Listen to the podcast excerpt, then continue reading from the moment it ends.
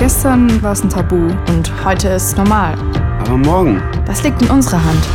es ist unsere Zukunft. Und die geht nicht ohne uns. Nur noch kurz die Welt retten. Und wer rettet mich? Wir können ja doch nichts ändern. Wenn mir etwas nicht gefällt, dann sag ich's. Meine Meinung zählt. Deine auch.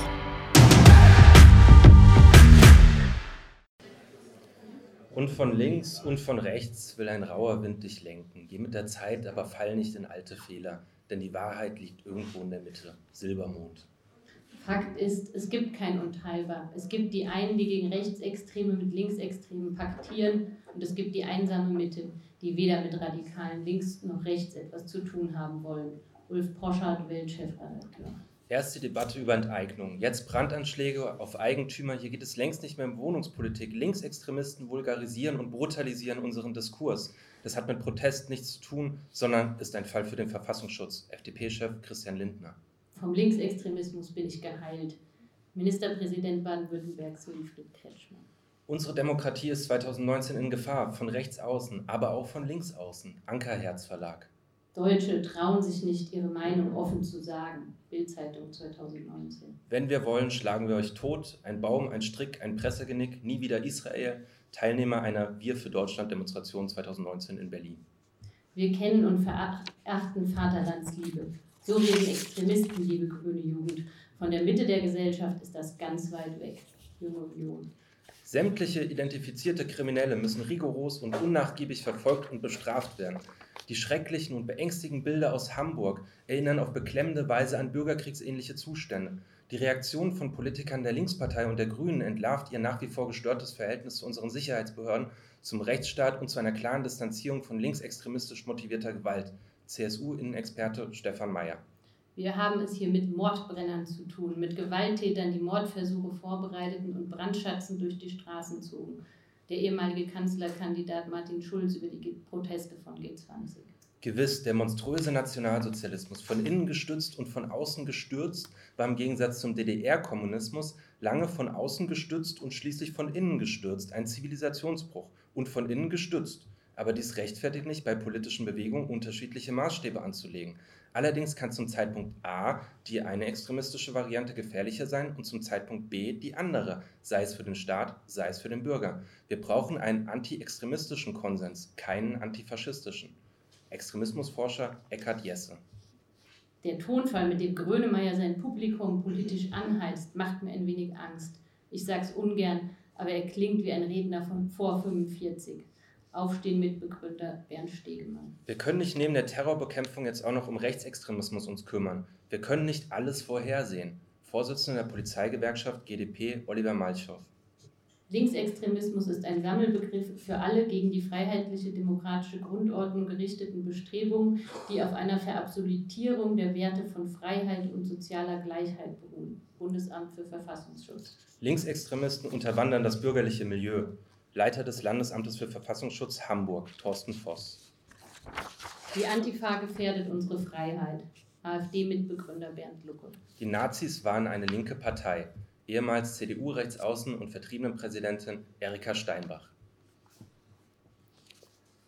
Wer A sagt, muss auch B sagen. Wer rechts sagt, muss auch links sagen. So etwa lässt sich eine gängige Forderung an so ziemlich alle Menschen, die rechte Ideologien skandalisieren, zusammenfassen. Auf der Straße, in den Parlamenten, in den Sicherheitsbehörden, in den sozialen Netzwerken, im Kulturbetrieb, im Feuilleton, vom Stammtisch bis zur Universität. Überall hört man das Gleiche. Die Antifa ist doch genauso schlimm wie die Nazis.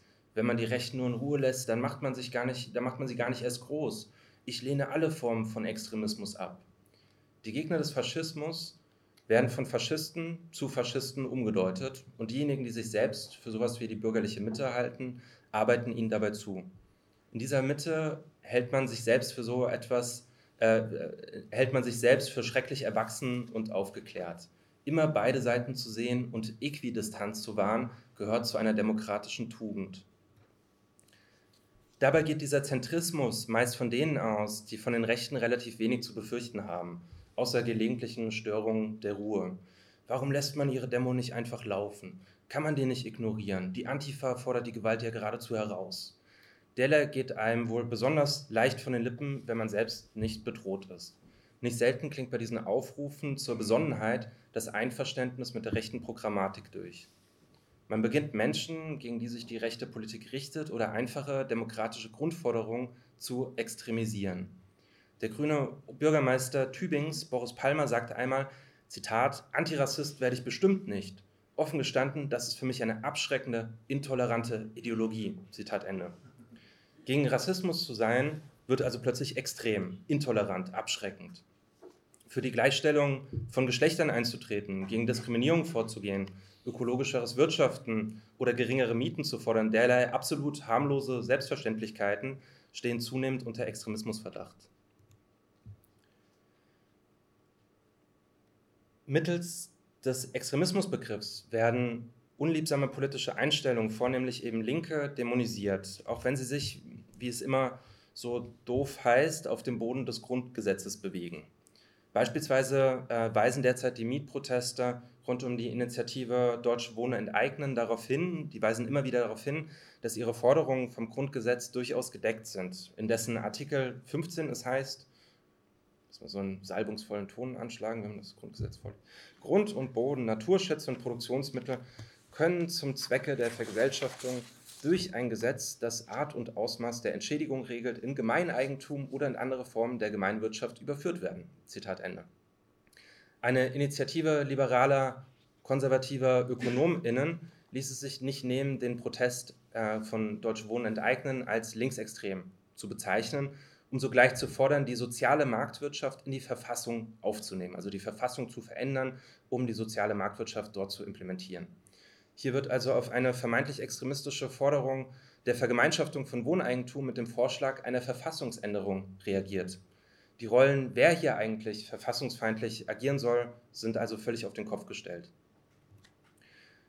Die völkischen Strömungen, die derzeit in Deutschland ansetzen, Parlamente, Straßen, Bühnen und Universitäten zu erobern, finden auf ihrem Feldzug gegen die Demokratie in der Extremismustheorie ein mächtiges begriffliches und auch handlungspraktisches Instrumentarium vor, das ihnen vom selbsternannten bürgerlichen Milieu bereitgestellt wurde.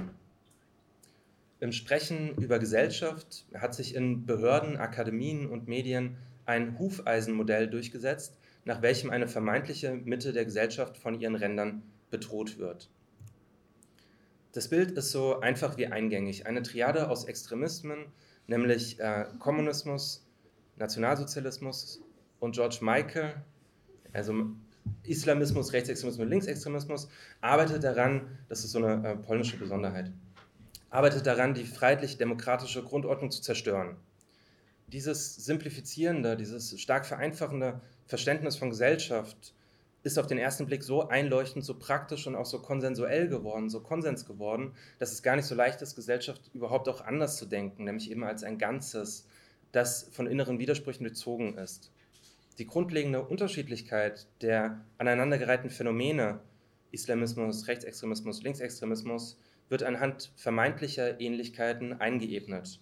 Zu diesen vermeintlichen Ähnlichkeiten äh, gehören etwa die Feindschaft gegenüber Freiheit und Demokratie, die im Fall der meisten linken Bewegungen vor allem eine fälschlich zugeschriebene Feindschaft ist. Insbesondere die Gleichsetzung oder das Nebeneinanderstellen von Rechtsextremismus und Linksextremismus, beides in Anführungszeichen, führt dabei nur allzu oft dazu, ersteres, nämlich den Rechtsextremismus, auf Kosten von äh, letzterem, dem Linksextremismus, zu verharmlosen. Wo rassistische Angriffe auf Menschen mit vielfach tödlichem Ausgang, mit brennenden Autos bei den G20-Protesten verglichen werden, ist eben eine Schieflage entstanden, welche die Wahrung von Besitzstand mit Menschenleben aufwiegt. Die Parallelisierung verschleiert außerdem, dass die politische Programmatik diametral auseinandergeht. Die radikale Linke strebt ungeachtet ihrer starken Heterogenität prinzipiell eine Gesellschaft an, in welcher sich ohne Angst verschieden sein lässt. Dass sie dabei jedoch auch immer wieder hinter diesen Anspruch zurückfällt und sich auch gelegentlich in der Wahl ihrer Mittel vergreift, soll äh, dabei nicht unter den Tisch fallen. Die völkische Rechte wiederum bedient einen menschenverachtenden Partikularismus, der die autochtone Stammeskultur brutal gegen alles abdichtet, was ihnen fremd erscheint. Auf der Ebene politischer Ziele, der politischen Ziele äh, werden also die Ideale der Aufklärung, die Forderung nach Einlösung ihrer Versprechen neben die Ideologie des stumpfen Hasses auf alles Differente, auf alles andere gestellt. Darüber hinaus ist die Konstruktion einer gesellschaftlichen Mitte, von welcher aus es Ränder geben könnte, in sich bereits fragwürdig. Was gehört denn zu dieser Mitte und was nicht? Augenscheinlich ist die Mitte etwas äh, ziemlich Bedeutsames, etwas ganz, ganz Wichtiges, was man unbedingt bewahren muss, was man unbedingt retten muss.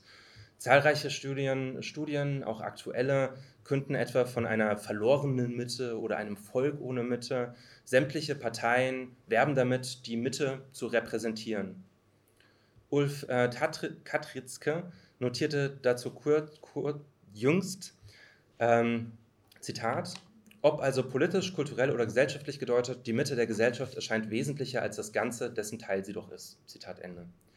Der Autor arbeitet heraus, dass der Mythos Mitte historisch vor allem dazu gedient habe, die Klassenfrage zu entsorgen und gesellschaftliche Widersprüche zugunsten einer soziodemografischen Fantasie, einer Fiktion zu ignorieren. Die Fiktion der Mitte, der Mythos Mitte, befriedet soziale Konflikte, indem sie Gemeinsamkeiten schafft, wobei ihr die Extremismustheorie behilflich ist. Die Extremismustheorie stiftet eine Gemeinsamkeit im Negativen, die Gemeinsamkeit eben nicht extrem zu sein. Der Antagonismus in der öffentlichen Debatte zwischen der Mitte und ihren Rändern ist eine Art Reinigungsritual, das abspalten soll, was eben nicht dazugehören darf. Gesellschaft, in der doch alle leben, wird in arbiträre, wird in zufällige Teile zersprengt, um sich selbst zu vergewissern, dass es so etwas bei uns nicht gibt. Die Konstruktion dieser Mitte über die Abspaltung ihrer sozialen, politischen und kulturellen Ränder in Anführungszeichen wiegt diejenigen, die sich ihr zurechnen, die sich der Mitte zurechnen, in falscher Sicherheit gegenüber menschenverachtenden Ideologien. Da man ja selbst nicht zu den Extremen gehört, scheint man vor dem Extremismus sicher zu sein. Dabei zielen gerade die aktuellen Erscheinungsformen der rechten Ideologie strategisch darauf ab, ihre Propaganda in dieses pseudo-bürgerliche Milieu zu tragen, gerade noch anschlussfähig zum gesellschaftlichen Diskurs zu bleiben und ihn durch kalkulierte Grenzverletzungen immer weiter nach rechts zu verschieben. Mit einigem Erfolg. Das Ziel, vermeintlich Unsagbares zum gesellschaftlichen Konsens werden zu lassen, wird schrittweise erreicht. Das zeigt sich etwa in dem gängig gewordenen rechten Kampfbegriff Political Correctness, der mittlerweile einfach unglaublich weit verbreitet ist und auch sozusagen im, äh, im äh, Feuilleton längst angekommen ist, sodass man ihm kaum noch ansieht, wo der eigentlich herkommt, dieser Begriff. Die Ideologie, die dieser, der dieser Begriff zugrunde liegt, lässt sich aus ihm selbst kaum mehr ablesen. So selbstverständlich scheint die Unterstellung, es gebe ein linkes Meinungsdiktat, das mit entsprechenden Machtmitteln ausgestattet sei, um einem zu verbieten, Dinge öffentlich zu sagen, die andere verletzen könnten. Zur Mitte zählt sich auch heute, wer brennende Geflüchtetenunterkünfte rechtfertigt, wer ein brutales Grenzregime unterdrückt, das täglich Menschen ertrinken lässt oder jedem sozialchauvinistischen Tritt nach unten begeistert zustimmt. Der Ruf der Pegida-Demonstration, wir sind das Volk, trifft etwas. Zwar repräsentiert, repräsentiert die Bewegung nicht die Bevölkerung, was auch gar nicht ihr Anspruch ist, aber wohl das Völkische, das als Denkform eben noch viel tiefer in der deutschen Gesellschaft verankert ist, als die DemonstrantInnen sich das wohl erträumen. Die Extremismustheorie wird flankiert von der Kontakt- bzw. Ansteckungshypothese, nach welcher jede Person, die mit linksextrem markierten Personen in Berührung kommt, einer Szene zugerechnet wird und fortan als verdächtig gilt. Umgekehrt, mit Blick auf die angeblich andere Seite des Uferrandes, weist dieser Mechanismus der Kontakt- oder Ansteckungshypothese allerdings immer wieder eine verblüffende Funktionsstörung auf. In der Logik des Verdachts braucht es keine Beweise, keine Durchführung oder Planung einer Straftat, sondern allein, allein die Mutmaßung, jemand könne die Neigung dazu verspüren. Der Verfassungsschutz ist die Institution, die über diesen Verdacht richtet, ihn erhärtet oder verwirft. Selbst aber über jeden Verdacht, ja auch der direkten Konfrontation mit tatsächlichen Verfehlungen erhaben sein will. Das ist äh, der Stand des ähm, Verfassungsschutzes bei der Gamescom. Also diese, man kann es glaube ich nicht so gut sehen, da sind so Sticker drin auf der deutschen, Fa die wird so durchgebrannt von Hakenkreuz, ähm, äh, der IS-Flagge und dem äh, Anarchismus äh, A. Mit wem wurdest du gesehen? In welchen Kreisen verkehrst du? Was für politische Vorlieben und Ambitionen hast du, die dem Verfassungsschutz nicht genehm sein könnten? Der Verdacht hat den Charakter eines Gerüchts in dem Sinne, dass man sich gegen ihn nicht wehren kann. Wie Josef K. in Kafkas Prozess genügt die Verleumdung, um eine Behördenspirale in Gang zu setzen, der die verdächtige Person nicht zugänglich ist, die der verdächtigen Person nicht zugänglich ist. Der Extremismusdiskurs ist derlei wirkmächtig, dass es wirklich schwierig sein kann, sich ihm zu entziehen. Insbesondere dann, wenn man, wie wir beide, politische Bildungsarbeit macht. Ende 2017 haben Katha und ich ein Projekt über Antisemitismus in der Linken bei der Bildungsstätte Anne Frank begonnen. Die Gelder hierfür stammen, stammten aus Fördermitteln zur Extremismusprävention der Bundesstiftung Demokratie leben. Gleichwohl wir es, glaube ich, ganz gut hinbekommen haben, eine solidarische Kritik an der Linken zu entwickeln, die eben nicht extremismusbegrifflich vorgeht, legitimiert das Projekt natürlich ein Stück weit allein durch seine Zuordnung den Extremismusdiskurs in der politischen Bildung. Es hat verständlicherweise auch Kritik nach sich gezogen, ähm, zum Beispiel irre Kritik von den Volltrotteln von der marxistisch-leninistischen Partei Deutschlands, aber eben auch von meines Wissens nach cooleren Gruppen, wie hier zum Beispiel dem Antifa-Infopool Hamburg, ähm, der ähm, zur Buchmesse geschrieben hat, witzig, ihr habt doch die Kohle aus dem Kopf, Topf gegen linke Militanz genommen, das stimmt. Ähm, und damit genau das, was ihr jetzt kritisiert, legitimiert. Hashtag Doppelmoral. Gleichzeitig ist das Solidarische der Kritik, das, was, was wir versucht haben, eben nicht, die, äh, nicht auf die Linke einfach wahllos reinzuschlagen, ähm, auch nicht überall gut angekommen. So wurde uns beispielsweise in der Frankfurter Neuen Presse Linksextremismus vorgeworfen mit Extremisten gegen Extremisten, ähm, was man, wenn man eben auf öffentliche Gelder angewiesen ist, leider nicht einfach auf die leichte Schulter nehmen kann. Über das angespannte Verhältnis von politischer Bildung und dem Extremismusdiskurs wird nun Katha was erzählen. Genau. Ich ähm, erst noch wunderschöne Grafiken gebastelt, um mal kurz zusammenzufassen, was Tom gesagt hat. Also wir haben es bei Gesellschaften mit was Komplexem zu tun. Wenn man versucht, es mit diesem Hufeisenmodell zu erklären, sieht man schon, das passt nicht. Gesellschaft kriegt man da irgendwie nicht rein wie man es dreht und wendet, Gesellschaft passt einfach nicht ins Hufeisen. ähm, und ähm, wenn man durch die äh, extremismus-theoretische Hufeisenbrille blickt, äh, ist irgendwie auf dem rechten Auge sieht man da offensichtlich nicht so gut. Ähm, jetzt aber noch mal ein bisschen ernsthafter. Ähm, also politische Bildung als positiver Verfassungsschutz über ein deprimierendes Demokratieverständnis, das ist der Titel aus, in meinem von meinem Beitrag im Sammelband und den werde ich euch jetzt so zumindest einen Überblick drüber geben. Ähm, diese Auffassung von politischer Bildung als, ein, als positiver Verfassungsschutz, also dass sie die Aufgabe hätte, hat, die Verfassung zu schützen, ist eben durchaus ein verbreitetes Modell. Ich würde es so ein bisschen veranschaulichen, was das aber heißt und was das für ein Demokratieverständnis mit sich bringt. Während eine politische Bildung, die einen kritischen und emanzipatorischen Anspruch verfolgt, ähm, Demokratie eher als einen Prozess versteht, also einen auf eine, also davon ausgeht, dass fortwährend die Möglichkeit besteht, die Demo, also Demo, auf eine wachsende Demokratisierung der Gesellschaft ähm, sich zu beziehen, also daran zu arbeiten, das zu machen, würde es einer politischen Bildung, die als positiver Verfassungsschutz sich versteht, um den Erhalt des Status quo gehen. Das ist eine eher sicherheitspolitisch motivierte Logik und Kritik am Staat gilt der Tendenz nach eigentlich per se als demokratiegefährdend und extremistisch.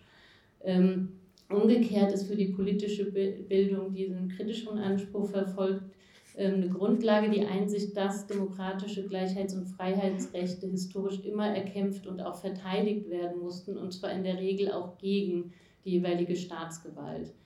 Ähm, während die ähm, auf der deprimierenden Seite antidemokratische äh, Tendenzen ähm, vor allem an den gesellschaftlichen Rändern gesehen oder nur an den gesellschaftlichen Rändern gesehen werden, wie Tom das eben auch schon beschrieben hat, ist die Perspektive von einer kritischen politischen Bildung zu sagen, das ist ein Gesamt, es geht ja um gesamtgesellschaftliche Phänomene und die Gesamtgesellschaft ist auch nicht frei von antidemokratischen und menschenfeindlichen Tendenzen. So eine kleine Gegenüberstellung. Jetzt habe ich versucht, das Ganze auch noch in eine wunderschöne Grafik zu basteln. Ähm, also, es ist dir gelungen. Es ist sehr schön, oder? Ja. Ähm, also genau, man, könnte damit quasi davon ausgehen, also Staat ist gleich Demokratie und das ist alles irgendwie gleich gut. Das ist der Maßstab für die politische Bildung. Was als extremistisch ähm, gilt, wird letztlich durch eine Logik von Sicherheitsbehörden bestimmt, ähm, die sich dann angucken sollen, was passiert da bei der politischen Bildung und in dieser Logik quasi alles, was hier über diesen roten Rahmen hinausgeht, äh, wird aus dieser Logik dann entschieden, es äh, gehört nicht mehr zur Mitte. Ähm, und das mag dann eben auch zu viel Freiheit, zu viel Gleichheit oder zu viel Kritik am Bestehenden sein. Und es ist ein bisschen zufällig in der Anordnung, aber auch nicht ganz zufällig. Der Blick der Sicherheitsbehörden, wenn man diese Kamera da jetzt nimmt, geht so ein bisschen über die zu viel Nazi-Seite hinweg. Ähm, soll ja schon mal vorgekommen sein beim Verfassungsschutz zum Beispiel. Ähm, jetzt will ich aber noch mal einen historischen Rückblick machen. Ähm, ein bisschen umbiegen, ähm, weil es, glaube ich, wichtig ist, die Ursprünge in der Totalitarismustheorie zu sehen und sich anzugucken, was für eine Rolle ein Antikommunismus in der ähm, BRD äh, ähm, gespielt hat, also gerade auch zur Gründungszeit ähm, oder in den Anfangsjahren. Ähm, und zwar gab es, also die Totalitarismus-Theorie, ich werde das jetzt hier nicht groß ausführen, ne, aber es ist ein Vorläufer der Extremismus-Theorie, die ähm, tendenziell eine tendenzielle Gleichsetzung von NS und ähm, Kommunismus beziehungsweise real existierendem Sozialismus ähm, vertritt damit einher ging historisch immer eine Verharmlosung der NS-Verbrechen, indem gezeigt gesagt wurde, na, aber was die da in der Sowjetunion machen, ist doch eigentlich viel, viel schlimmer. Gerne indem Zahlen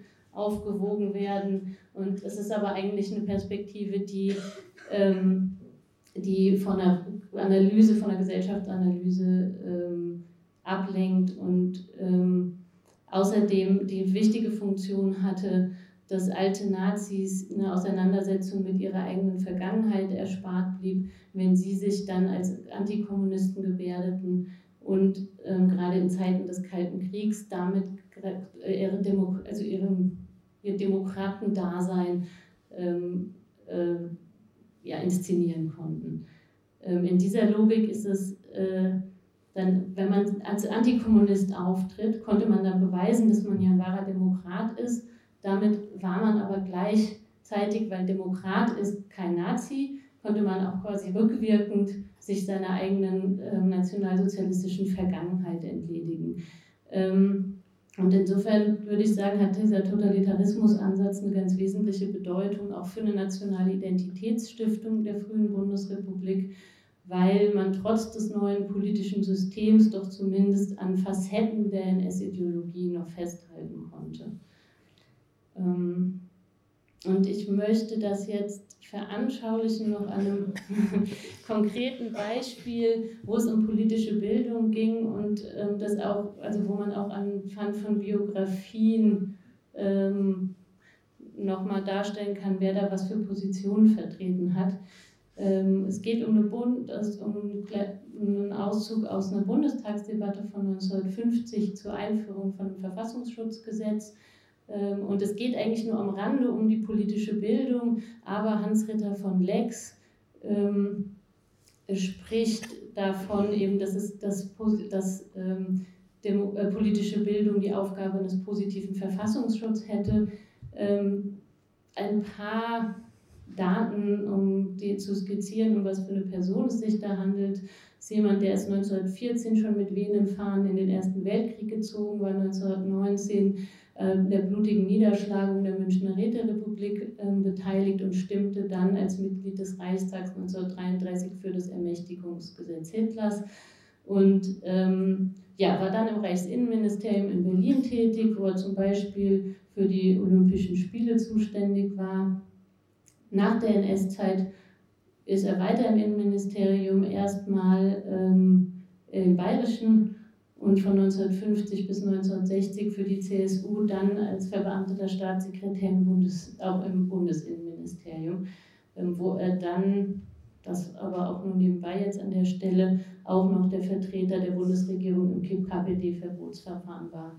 Und dieser nette Herr ähm, fordert nun inbrünstig, dass es sich doch bei der politischen Bildung um eine ganz wichtige Säule ähm, des Verfassungsschutzes handelt. Er sagt hier in dem Zitat, die dritte Säule, dem ging es sonst noch um strafrechtliche und polizeiliche ähm, Formen des Verfassungsschutzes. Ähm, und ähm, das da habe ich noch ein, also so ein ganz kurzes Zitat. Er spricht dann von der zersetzenden Gegenpropaganda antidemokratischer Kräfte. Ich weiß nicht, ich habe ziemlich viele NS-Texte analysiert in Forschungsprojekten. Es gibt so bestimmtes Vokabular, da sträuben sich einem schon sofort alle Haare. Ähm, gut, dieser Mann hat aber relativ viel Zustimmung in dieser ganzen Debatte äh, äh, erhalten.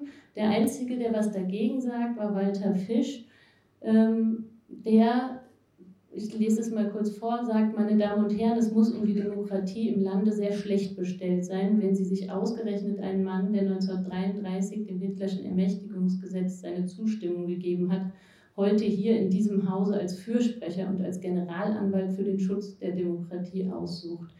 Ähm, der verweist dann auch noch darauf, wie durchsetzt Polizei und Justiz mit Nazis sind und zweifelt auch das an.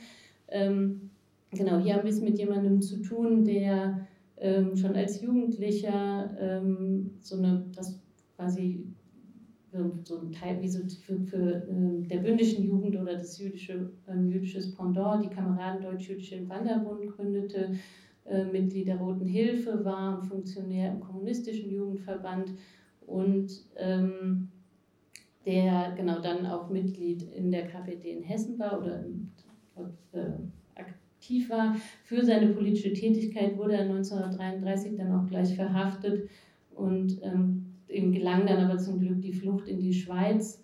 Seine Mutter hingegen wurde als Judin von den Nazis in Auschwitz ermordet. Ähm, ja, das, danach wurde er dann tatsächlich auch nochmal inhaftiert infolge des KPD, KPD-Verbotsverfahrens, aber das führt jetzt alles ein bisschen weit. Mir ging es nur darum, was, wir haben hier zwei sehr unterschiedliche Biografien und es ist kein Zufall, dass jemand wie er ist, jemand ist, der dort, äh, der hier die Kritik äußert und Zweifel an der Aufrichtigkeit ähm, hat.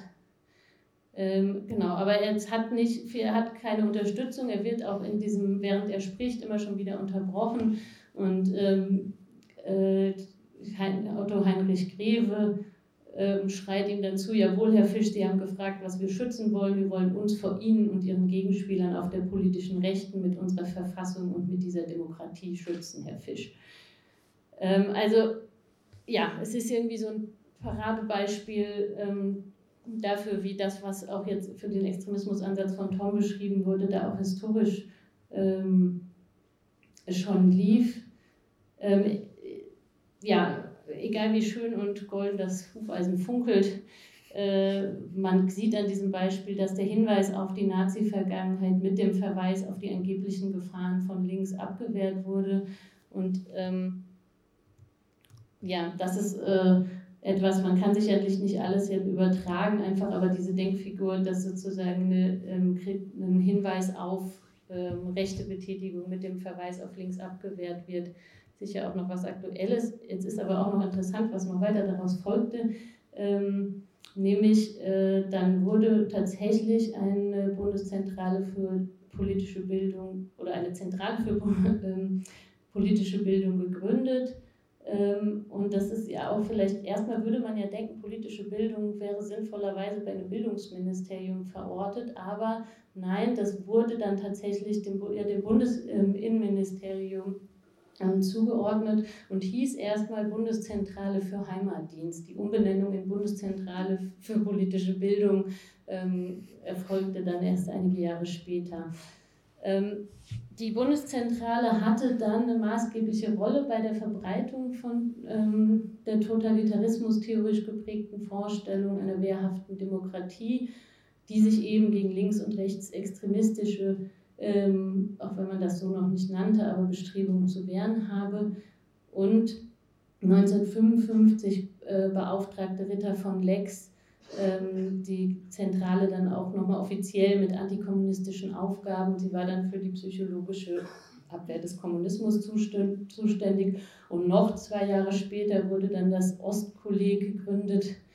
Ähm, und das war wirklich ein Sammelbecken für alte Nazis Federführend war Gerhard von Mende, der war SA-Mitglied, der war Leiter der Führungsgruppe 3 Fremde Völker. Das war eine Einheit von Rosenbergs Reichsministerium für die besetzten Ostgebiete.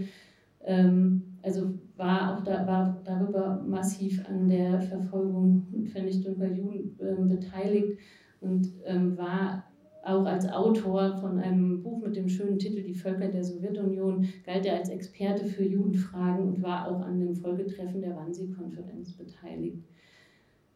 Und da ist es, finde ich, auch nochmal wichtig, auf eine Spezifik des NS-Antisemitismus äh, hinzuweisen, der nämlich ganz eng verbunden war mit einem Antikommunismus oder Antibolschewismus, wie es dann ähm, meistens heißt.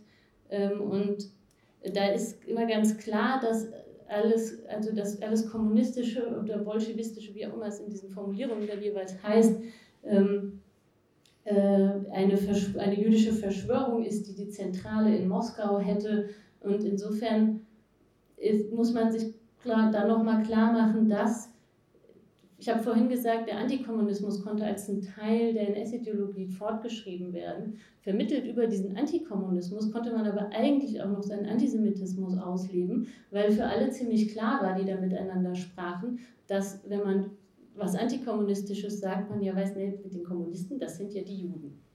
So, also ähm, insofern war das äh, ja ein praktischer, eine praktische Fügung. Ähm, so, jetzt habe ich mich ein bisschen verhaspelt. Ähm, jetzt ein Sprung zum Aktuellen doch nochmal. Ähm, natürlich hat sich einiges geändert. Ich würde jetzt auch nicht sagen, dass ich die, also man kann jetzt bei der Bundeszentrale auch das nicht mehr in der gleichen äh, Form behaupten. Es gab viele ähm, Änderungen, gerade infolge der 60er Jahre, auch in der gesamten Konzeption von politischer Bildung. Nichtsdestotrotz hat so ein extremismus-theoretisches Denken, wie wir es heute in der politischen Bildung finden, trotzdem auch eine Geschichte. Darauf wollte ich mit diesem Beispiel ähm, hinweisen und hinsichtlich der Wirkungsweise hat es doch, gibt es doch auch Kontinuitäten.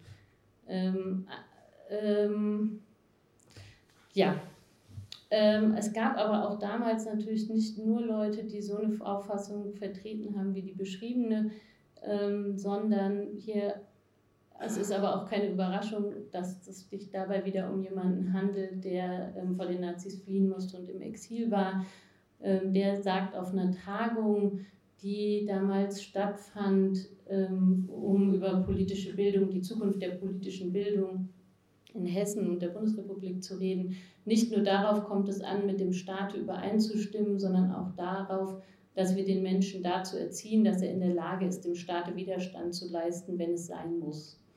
Und damit vertritt er eine Zielsetzung von politischer Bildung, die sich eben nicht in so einem positiven Verfassungsschutz erschöpft, sondern als Maßstab dann nicht den Status quo hat, sondern die zu verwirklichenden Rechte der Menschen.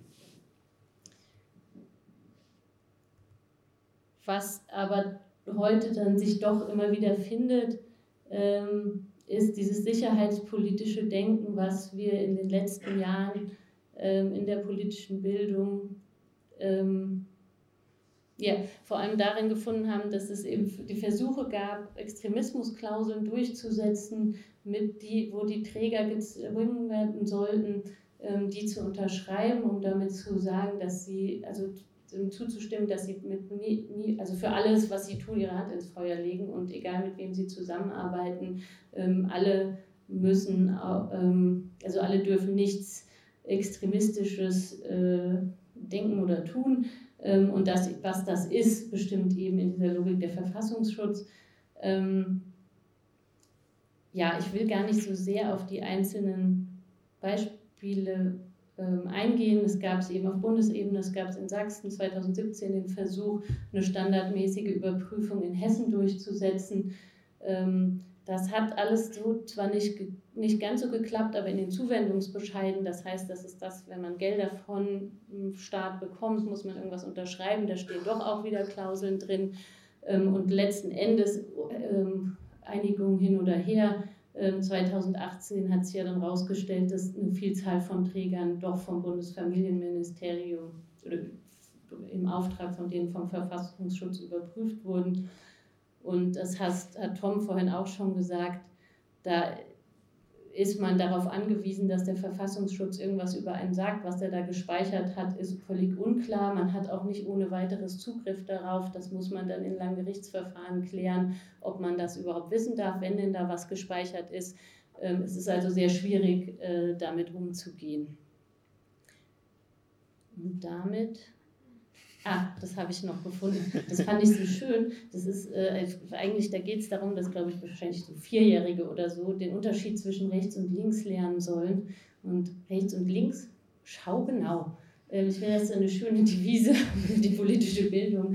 Ähm, und die leuchtet auch schon Vierjährigen ein, dass es da einen Unterschied gibt ähm, und Vergleiche eben nicht auf eine Gleichsetzung hinausläuft, sondern daraus die Unterschiede zu machen, äh, festzustellen. Äh, und damit leiten wir. Deborah ja. Krieg äh, auf die Bühne.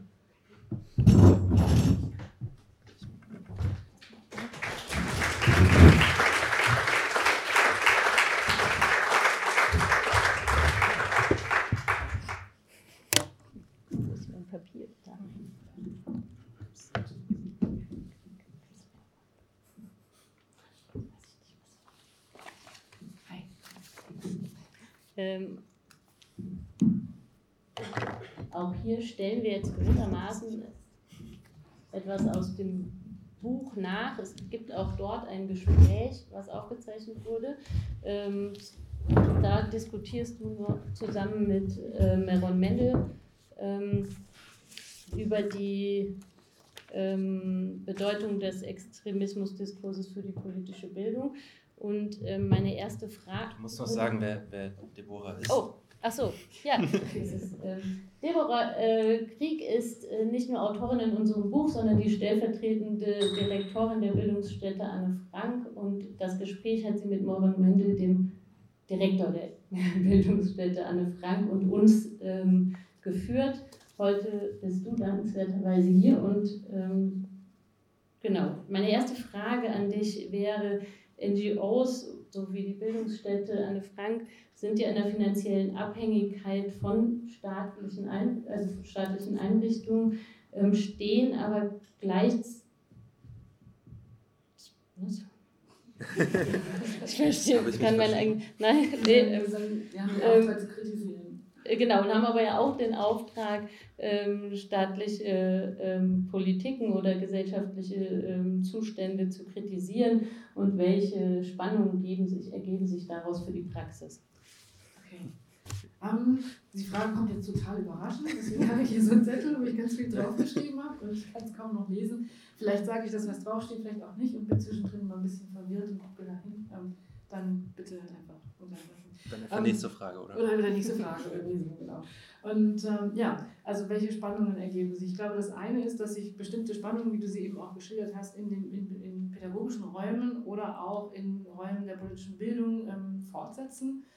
Ähm, zum einen, also weil das Stichwort der wehrhaften Demokratie schon gefallen ist, es gibt so diese, diesen, diesen, irgendwie diesen Auftrag, ähm, eine Diktaturprophylaxe zu betreiben. Ähm, und das als NGO, aber im Auftrag des Staates. Und man kann feststellen, dass eigentlich sozusagen irgendwie historisch möglicherweise die Idee bestand, ähm, es müsse unbedingt nach der Erfahrung des NS, ähm, es, müsse ein, äh, ja, es müsse eine Zivilgesellschaft geben, die als Korrektiv für staatliches Handeln ähm, fungieren kann. Und ähm, da wird dann ausgerechnet der Staat eingesetzt, das zu gewährleisten, indem äh, eben bestimmte Mittel äh, zur Verfügung gestellt werden, ähm, um Zivilgesellschaft wieder stark zu machen, die ähm, ja gerade sehr versagt hatte.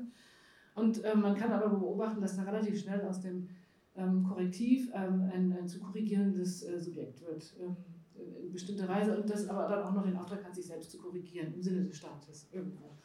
Ähm, und man kann das ähm, zum Beispiel am Beutelsbacher Konsens ganz gut sehen, der ja heute immer wieder auch so als ein bisschen eine Rettung vor rechtspopulistischen Kommunikationsstrategien ähm, äh, gewertet wird, also wo, wo, wo klar gesagt wird, politische Bildung muss Überwältigung vermeiden, ähm, sie muss Pluralität abbilden, sie muss Diversität abbilden. Das ist aber ja auch eigentlich ähm, ein Vorbehalt, ein formulierter Vorbehalt von konservativen Kräften eher gegenüber ähm, einer in den 60er Jahren ähm, sich durchaus kritisch ähm, verstehenden ähm, äh, Strömung äh, im Bereich der politischen Bildung. Äh, ja, um, um, das irgendwie so dafür, dafür Sorge zu tragen, dass wir jetzt nicht die Kinder wild machen. Und ähm, spannenderweise ist das ja wiederum heute genau ein Mittel rechtspopulistischer ähm, Strömungen äh, zu versuchen, dafür zu sorgen, dass die eigene ähm, antidemokratischen und äh, menschenverachtenden äh, Inhalte äh, Platz haben sollen. Ähm, das heißt, ähm, was so als Misstrauensprophylaxe ähm, irgendwie formuliert wird, das, das, das, das, zieht sich bis heute fort und ähm, lebt im Wesentlichen auch davon, dass es nach 1945 äh, so ein Gründungspostulat gibt, man sei eben nicht mehr, ähm, also und das in beiden deutschen Teilen, ne, man ist nicht mehr äh, faschistisch oder man ist nicht mehr nationalsozialistisch, man ist nicht mehr antisemitisch und nicht mehr rassistisch. Und ähm, dieses Postulat erfährt aber überhaupt keine Umsetzung inhaltlich. Also es wird nicht darüber verhandelt, was ist Rassismus, was ist Antisemitismus, was ist NS-Ideologie, was ist Faschismus, sondern man ist das eben einfach nicht. Und das ist eine ganz wunderbare, ähm, ein wunderbares Angebot so einer Externalisierungsstrategie. Und genau das passiert mit dem Extremismusbegriff ja dann auch. Also wenn etwas nicht sein kann, ähm, dann ist es eben nicht da. Und wenn es dann doch da ist, ist es aber irgendwo außen. Ähm, und wenn man aber jemanden kennt und der ist lieb, dann ist der eben nicht da draußen. Und dann kommt man an manchen Stellen auch an, an so schwierige Situationen, dass man irgendwie, man hat die Mitte und, und da, das ist so, so ein paradiesischer Zustand und ein, ein zu erhaltener Status Quo-Zustand. Und dann gibt es die Ränder, wo man die Sachen hinbringt, mit denen man nicht mehr klarkommt. Und dann hab, haben wir jetzt als neues Phänomen an, der rechten Seite noch so eine waberige, sehr, sehr, sehr gefährliche Grauzone, in die sich immer wieder Enttäuschte verstricken, die man dann vom Ertrinken retten muss. Ähm, das ist vielleicht nochmal, ich weiß nicht, ob das im Hufeisen dann wie so ein Beulchen vielleicht noch irgendwo auftaucht oder wie so ein Sprungbrett ins Nichts oder keine Ahnung, aber ähm, das ist tatsächlich was, was wir, ähm, um jetzt auf die Frage wieder zurückzukommen eigentlich, ne?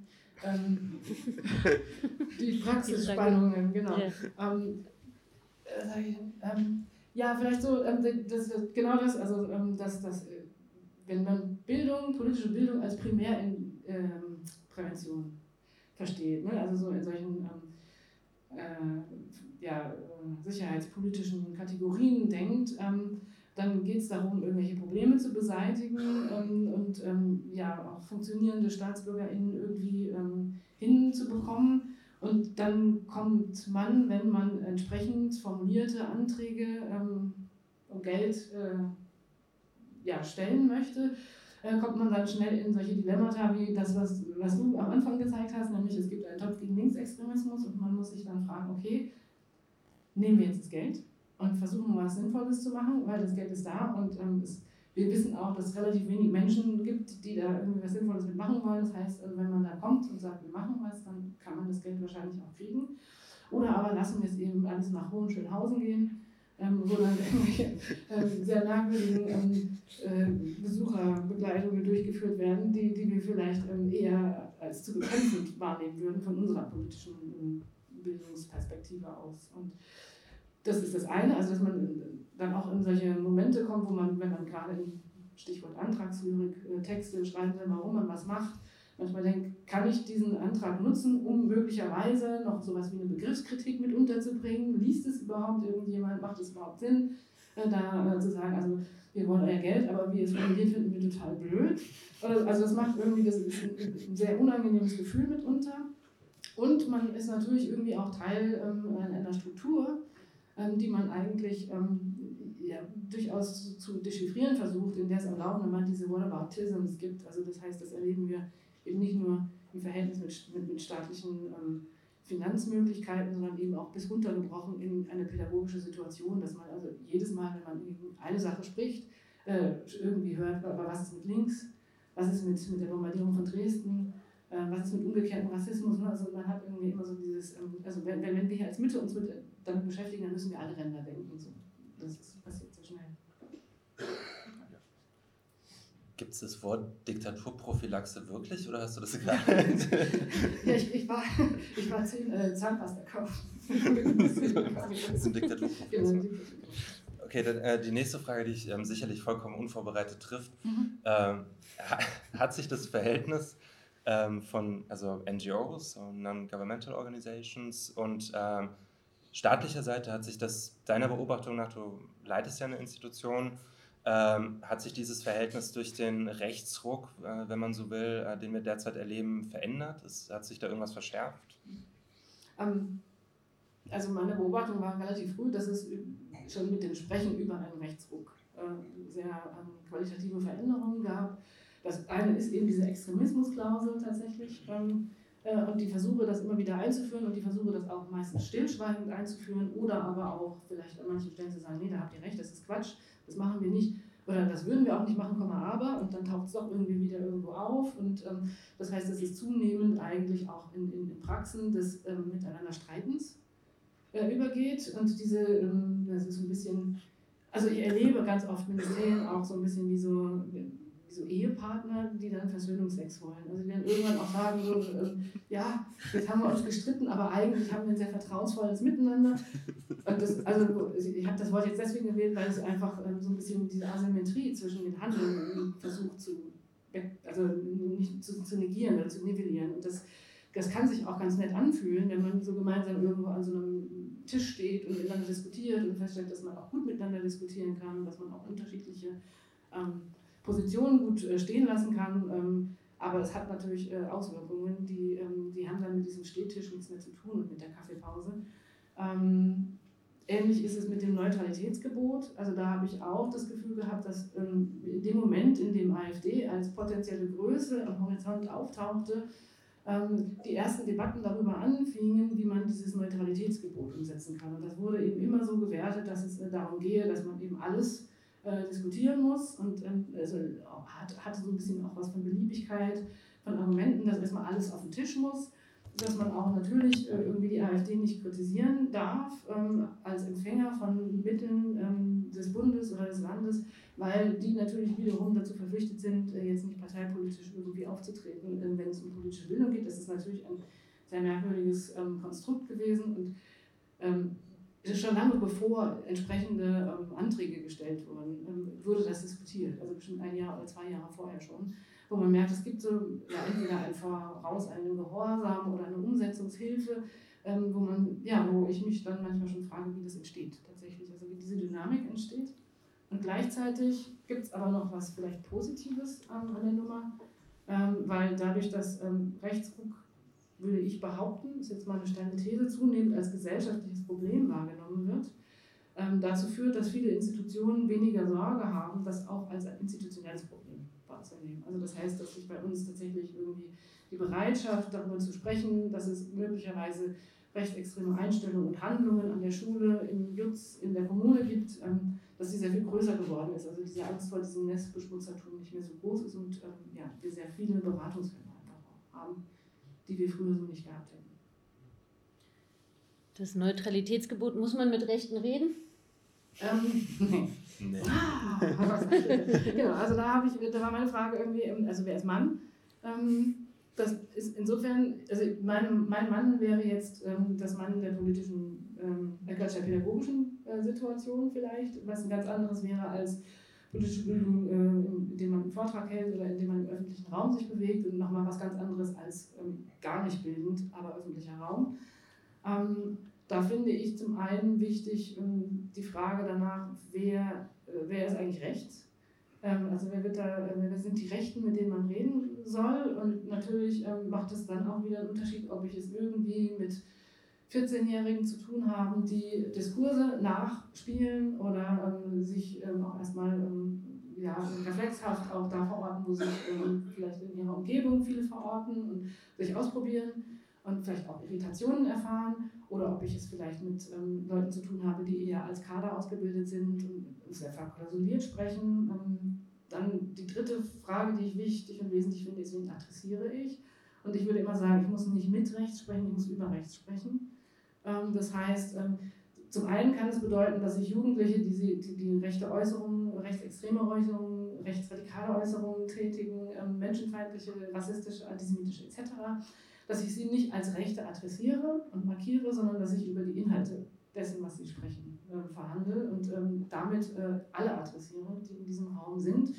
und zwar im Sinne, dass ich diejenigen, die damit gemeint und davon betroffen sind, versuche zu schützen äh, indem ich die Verantwortung übernehme und sage, das kann man ja nicht sagen, und indem ich denjenigen, die das nicht einschätzen können, ja, Unterstützung äh, dabei gebe, das zu verstehen, was da eigentlich gesagt wird und auch Gegenargumente zur Verfügung stelle.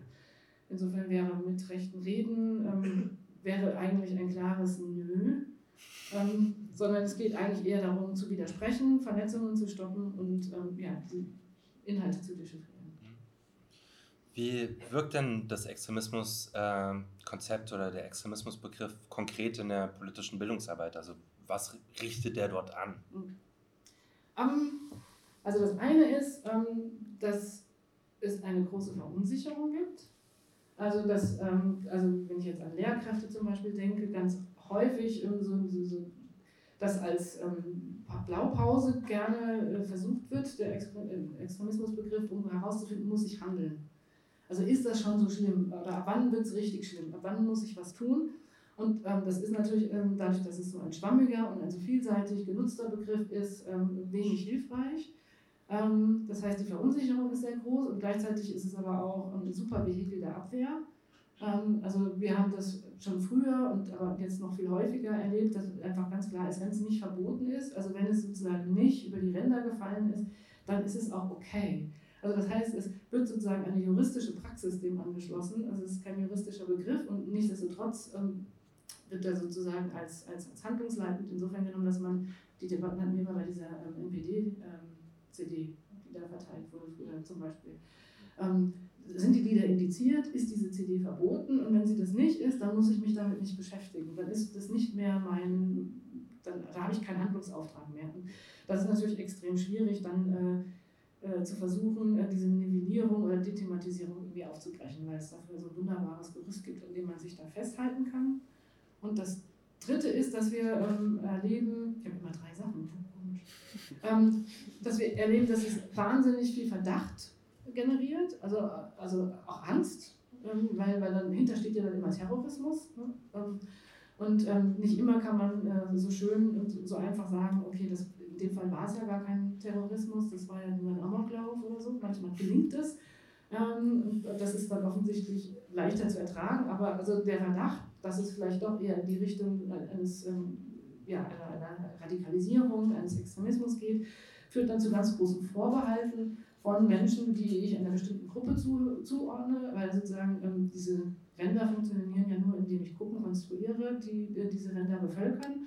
Und ähm, wenn ich dann Menschen habe, die bestimmte Merkmale haben, dass sie zu einer dieser Gruppen gehören könnten, dann habe ich Vorbehalte, dann habe ich Sorgen. Und das geht wirklich so weit, dass ähm, LehrerInnen ähm, sich melden, sagen, nach den Schulferien ist ein Junge äh, aus dem Urlaub gekommen und der hat plötzlich einen langen Bart. Ähm, und ähm, müssen wir jetzt eigentlich irgendwie die Polizei informieren? Was machen wir denn jetzt? Also, und das ist wirklich, können wir den retten? Geht der jetzt nach Syrien? Also das ist nicht, also das, das klingt ein bisschen böse, aber also es gibt auch wirklich sehr wohlwollende, liebevolle LehrerInnen, die dann äh, denken, sie müssten jetzt ganz dringend, ganz wichtig handeln. Das heißt, ähm, aus diesen Vorbehalten ähm, gibt es dann tatsächlich auch noch ähm, ähm, Doing Difference Prozesse. Also das heißt, Othering Prozesse und Marginalisierungserfahrungen, Diskriminierungserfahrungen werden fortgesetzt. Ähm, und das macht das pädagogische Handeln auch nicht unbedingt einfacher. Ähm, ja, was wäre, an seine, was wäre an seine Stelle zu setzen? Also, siehst du eine Alternative? Zum Extremismusbegriff. Ähm, ich glaube, dass bevor man irgendwas, also ich, nee, ich, weiß nicht, ich glaube nicht, dass man ähm, da was Einfach nimmt, weg damit. Ja, sondern ich, ich glaube, wichtig ist halt tatsächlich, da sind wir wieder bei diesen, ähm, ne, Postulaten, dass man sich mit bestimmten Ideologien oder mit bestimmten Ideen oder mit bestimmten Einstellungen und Einstellungspotenzialen einfach nicht auseinandersetzen will. Und da gibt es einfach kein, Außen, kein Drumherum, sondern das ist eigentlich, das muss Thema sein. Also man muss sich über Haltungen, Handlungen ähm, inhaltlich auseinandersetzen und ähm, da, egal welches Labeling ich dann da draufhaue, das macht, glaube ich, inhaltlich keinen großen Unterschied. Mal so ein Stück weit weg von der politischen Bildungsarbeit, also in der Bildungsstätte Anne Frank ähm, gibt es ja auch äh, Beratungsstellen für Betroffene von rechter, rassistischer, antisemitischer Gewalt. Ähm, wie wirkt da, also in, in diesem Bereich Beratung gegen rassistische Gewalt oder antisemitische Gewalt, wie wirkt sich da der Extremismusbegriff aus? Um, ähm, wieder drei Punkte. das ist faszinierend. um, also, halt heilige Dreieinigkeit. Um, also, das ist, es gibt das entsteht durch diesen Extremismus ein super diffuser und sehr enger Gewaltbegriff. Also ähm, wenn es um Antisemitismus, Rassismus äh, und Diskriminierung geht, ähm, dann ist ja sozusagen immer nur das Allerschlimmste das, was dann da auch drunter zusammenzufassen ist. Also ob man das jetzt zum Beispiel bei Herrn Tönnis, äh, Schalke 04, ähm, sich anguckt, wo man dann erleichtert wird, okay, das, das war kein Rassismus, war nur Diskriminierung. Also es gibt so eine Hierarchisierung von, von Gewalt. Ähm, und dieser, diese, das wird sehr eng äh, gefasst und die Täterschaften werden dann auch genauso eng gefasst. Ähm, das heißt, es gibt dann sehr schnell so eine Entlassung, ach, es war nicht so schlimm oder es war, das, ist nur falsch verstanden worden. Also alle Praxen der sekundären Viktimisierung, nivellieren, dethematisieren, nicht ernst nehmen, wegreden, also die verstärken sich massiv. Ähm, das auch äh, sehr häufig passiert ist, dass es so, so, so einen Umkehrreflex gibt, also dass der Vorwurf fast noch schlimmer ist als die Tat. Also ähm, Antisemitismusvorwurf, ein, ein, ein leichtfertiger, ist schlimmer als Antisemitismus und der Rassismusvorwurf ist schlimmer als der Rassismus, weil es ja jemanden in, in, in solche Bedrängnis bringt, dann auf einmal an den Rand der Gesellschaft gestellt zu sein und nicht mehr Mitte zu sein. Ähm, das heißt, diese Abwehrstrategien werden äh, verstärkt. Ähm, es führt dazu, dass es einfach sehr viel weniger Hilfsangebote und Strukturen auch gibt, weil diese Gelder ja auch wirklich dann eben nur für Menschen, die wirklich von rechtsextremer, rassistischer und antisemitischer Gewalt betroffen sind, eigentlich gedacht sind und dann relativ schnell, warum gibt ihr so viel Geld aus? Und, und äh, sozusagen Beschimpfung wegen Kopftuch, das ist jetzt ja vielleicht, kann man ja vielleicht auch anders lösen. Ähm, und äh, damit sozusagen ähm, sowohl real in der Praxis als auch entsprechend darüber ähm, findet einfach eine Entpolitisierung von Gewalt statt. Danke, Debs, für das spannende Interview. ähm,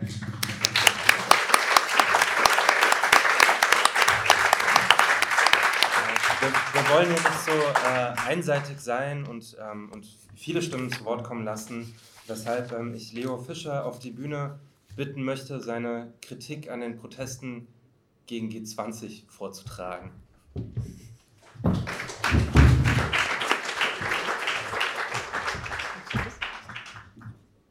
Hier? Ich weiß nicht, wo möchtest du? Möchtest du rechts oder links stehen? Das ist, doch das ist auch eine Frage der Perspektive sowieso. Alles gleich. Ja, äh, wie schon gesagt, vielen Dank. Äh, mein Name ist Leo Fischer und ähm, ich war lange Zeit tätig für ein Magazin der extremen Mitte, ähm, das Titanic-Magazin hier aus Frankfurt am Main. Ähm, und äh, bin dann äh, eher durch Zufall äh, mit verschiedenen äh, linken Publikationen in Kontakt gekommen, für die ich teilweise immer noch schreibe, weil mich kein anderer sonst nimmt. Ähm, und unter anderem für die linksextremistische Zeitung Taz verfasste ich ähm, eine, einen Nachdenkessay, könnte man so sagen, direkt nach den unglaublichen Ausschreitungen zu G20 in Hamburg. Ähm, ich folgte da einer gewissen konjunkturellen Linie, denn ähm, Aufsätze dieser Art las man nach G20 überall. Also was läuft falsch in der Linken? Und es waren so sehr stark selbstanklagende Schriften von Leuten, die man so gar nicht als links eingeschätzt hatte, aber die machten sich dann plötzlich sehr viel Sorgen über den Zustand von Linken. Und ich wollte zeigen, dass ich das auch tue und dass ich es aber äh, besser tue als andere. Also hier der endgültige Text zu G20 in Hamburg. Menetekel oder Gefahr? Hallo Linke, wir müssen reden über das, was schiefläuft bei uns und über Gewalt. Denn links, das ist heute mehr als eine Himmelsrichtung. Seit den unglaublichen Gewaltexzessen zum G20-Gipfel in Hamburg ist nichts mehr so, wie es war im linken Wolkenkuckucksei. Hamburg, das wird immer deutlicher, hat den politischen Kompass entmagnetisiert, hat den Straßenplan auf den Kopf gestellt. Heute müssen wir uns fragen, wollen wir Überholspur oder Bremsspur in der Unterhose der Geschichte sein? Denn dann müssen wir schon jetzt den Blinker setzen. Ich war mal einer von euch, habe mit euch studiert, gelacht, getrunken, habe Vorträge besucht, mir Bücher aus der Bibliothek ausgeliehen. Wir diskutierten über South Park und lachten über Joanne K. Rowling. Niemals hätte ich geahnt, dass wir zu sowas fähig sind. Widerstand gegen die Staatsmacht zu leisten. Niemals hätte ich geahnt, dass sich unter friedlich Demonstrierende auch Krawalltouristen mischen, die die ohnehin schon gestressten und teilweise am Hungertuch nagenden Polizisten bis aufs Blut provozieren. Niemals hätte ich geahnt, dass Leute ihre Vorstellungen vom richtigen Leben mit Gewalt durchsetzen wollen, sofern sie nicht Olaf Scholz heißen. Wohin habe ich mich, haben wir uns verirrt? Ich weiß heute, nach dem Irrsinn von Hamburg, dass viele meiner liebgewonnenen Überzeugungen den einfachen Menschen auf der Straße wie blanker Hohn vorkommen müssen. Die Vorstellung, abstrakte Marktgesetze führten zu einer immer schneller fortschreitenden Kapitalkonzentration, während die meisten Menschen in Unwissenheit und Elend gehalten werden, ist der von Putzflaschen lebenden Pfandfrau, deren einzige Nachrichtenquelle die Wochenschrift Lidl ist billig, nicht mal ein müdes Lächeln wert. Und schlimmer noch, sie entspricht einfach nicht mehr unserer Lebensrealität. Einer Realität, in der jeder, der einen Porsche besitzen möchte, theoretisch auch einen haben kann und dabei mit Ratenkrediten verwöhnt wird, von denen unsere Vorfahren nur träumen könnten. Menschen leben heute länger und gesünder als jemals zuvor, jedenfalls auf dieser Seite der Erdhalbkugel. Diese Wahrheit, ich wollte sie lange nicht wahrhaben. Eventuell bringt der Kapitalismus nicht nur massenweise Knechtschaft, sondern auch tolle Erfindungen wie Elektrizität oder Aioli hervor. Wer daran denkt, dieses System irgend verbessern oder gar ersetzen zu wollen, sollte schon erklären können, wie er künftig auf Elektrizität verzichten will. Die meisten meiner linken Freunde können das nicht. Und da ist auch die Kultur der Gewalt. Ich spüre sie täglich in mir brodeln, kann meinen Zorn kaum bändigen. Ja, ich weiß, dass die alleinerziehende, arbeitslose Rewe-Kassiererin nach der dritten Schicht nur mehr von Tabletten und Manteltarifverträgen zusammengehalten wird. Ja, ich weiß, dass der Filialleiter jedes Wochenende von Assessment Center zu Assessment Center geschleift wird, um in gnadenloser Konkurrenz zu seinen Mitbewerbern Teamfähigkeit und Social Skills zu trainieren. Und ja, ich weiß, dass die Eigentümer äh, von Rewe fast krank werden vor Sorge um ihre Arbeitnehmer und deren Familien, wenn bei Aldi das gleiche Produkt für weniger Geld auch noch leckerer schmeckt.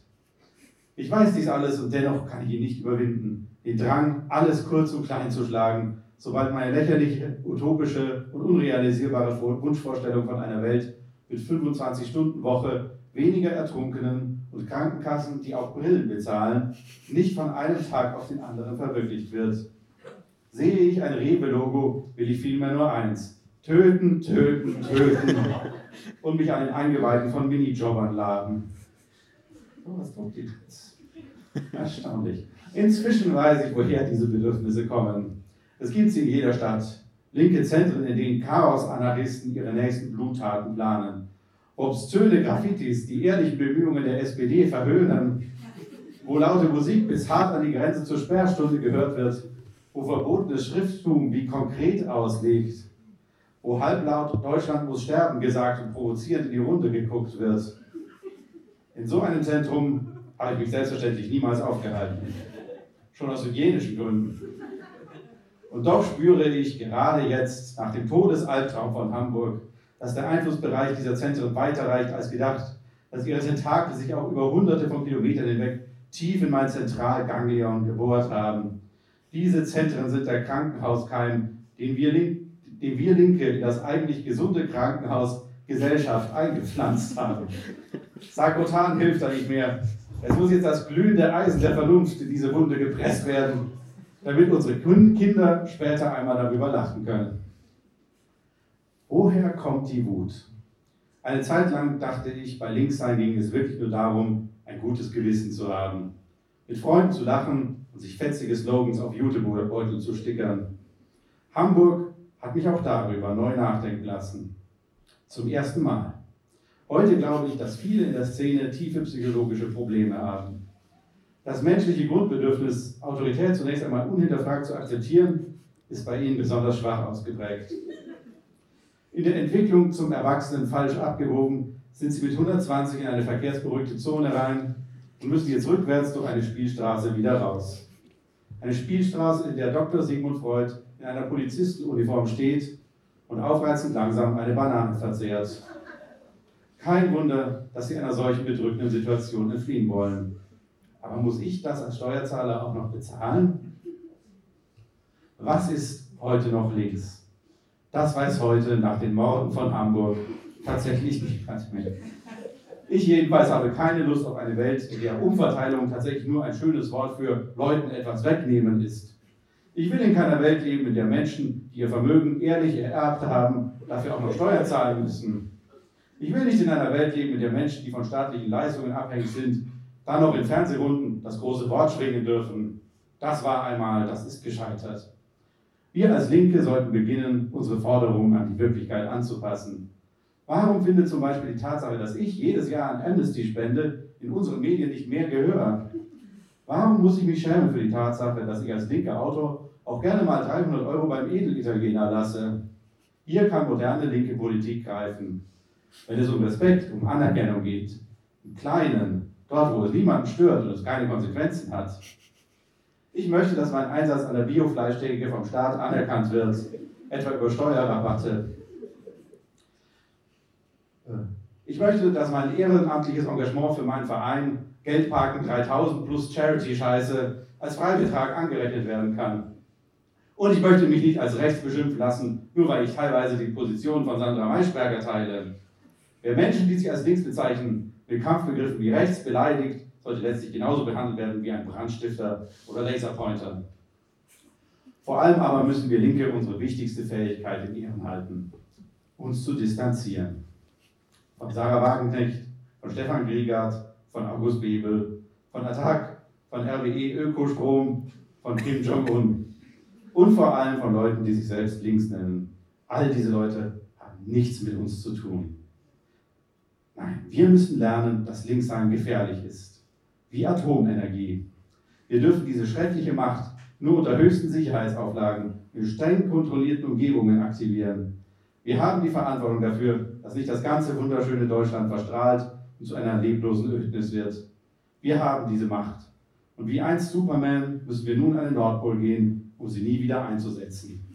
Das schulden wir den Toten von Hamburg. Vielen Dank.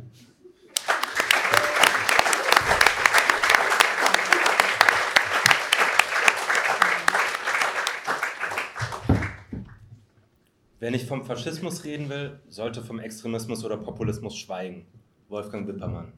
Die Offenheit der Extremismustheoretiker für die völkische Rechte spiegelt sich in dem intellektuellen Werkzeug des Hufeisens wider. Indem die öffentliche Debatte stark von diesem Denken strukturiert ist, ist es als ein Teil des gegenwärtig drohenden Faschisierungsprozesses zu begreifen. Daniel Keil. Wenn das Rufen der Parole Nazis raus schon ein Zeichen von Linksextremismus ist, dann gibt es gesellschaftlich ein Problem. Kira Ayadi. Betrachtet man die politischen Positionierungen von Extremismusforscherinnen, so ist es kein Zufall, dass in deren Fokus weit mehr die Linke steht als die extreme Rechte. Schließlich sind wesentliche Akteure im konservativen bis rechtskonservativen Milieu verankert und oder verfügen über einen beruflichen Lebenslauf, der unterschiedliche Berührungspunkte mit dem Verfassungsschutz aufweist. Ingolf Seidel. Die inflationäre Nutzung des Extremismusbegriffs ist inzwischen ein großes Hindernis für die Arbeit von zivilgesellschaftlichen Organisationen. Meron Mendel. Unsere Geduld mit den Rechtsverstehern und der unprofessionellen Bauchgefühlspädagogik im Umgang mit der neuen Rechten ist am Ende. Time is up. Eva Behrensen. Die, Extremismus, die Extremismusformel erfüllt für die AfD nicht nur eine Immunisierungsfunktion, sie bietet ihr auch das Handwerkszeug, um Demokratieprojekte unter Druck zu setzen. Robin Koss. Die Gefahren, die aus dem Inneren des Staates drohen, lassen sich mit dem Extremismusbegriff nicht erkennen. Max Pichel. Extremismus ist kein Rechtsbegriff, sondern vor allem ein verwaltungstechnischer Begriff, der es den Exekutivbehörden ermöglicht zu definieren, wer politisch legitim handelt und wer nicht. Sarah Schulz. Die Extremismustheorie ist eine antidemokratische Ideologie. Sie beruht auf einem entleerten Demokratiebegriff und ungültigen Klassifikationen. Sie ist institutionell auf das engste verbunden mit den Behörden, Innenministerien und Verfassungsschutzämtern, die die Nichtaufdeckung des NSU gefördert haben. NSU-Komplex auflösen, zitiert nach Dillemore Kut. Lebensentwürfe von Frauen, insofern sie nicht geradezu klischeehaft traditionell sind, werden von Rechten extremisiert, als überzogen, egoistisch und unzurechnungsfähig dargestellt. Charlotte Busch und Julia König das goldene Hufeisen auf die Frage, was eigentlich mit der Mitte kaputt ist. Das lässt sich pauschal nicht sagen, da es keine Mitte gibt. Es steht ständig in der Zeitung, die Nazis horden Waffen, umso wichtiger ist im Blick zu behalten, was die Linken machen. Torson Burkhardt von Egotronic, danke fürs Zuhören.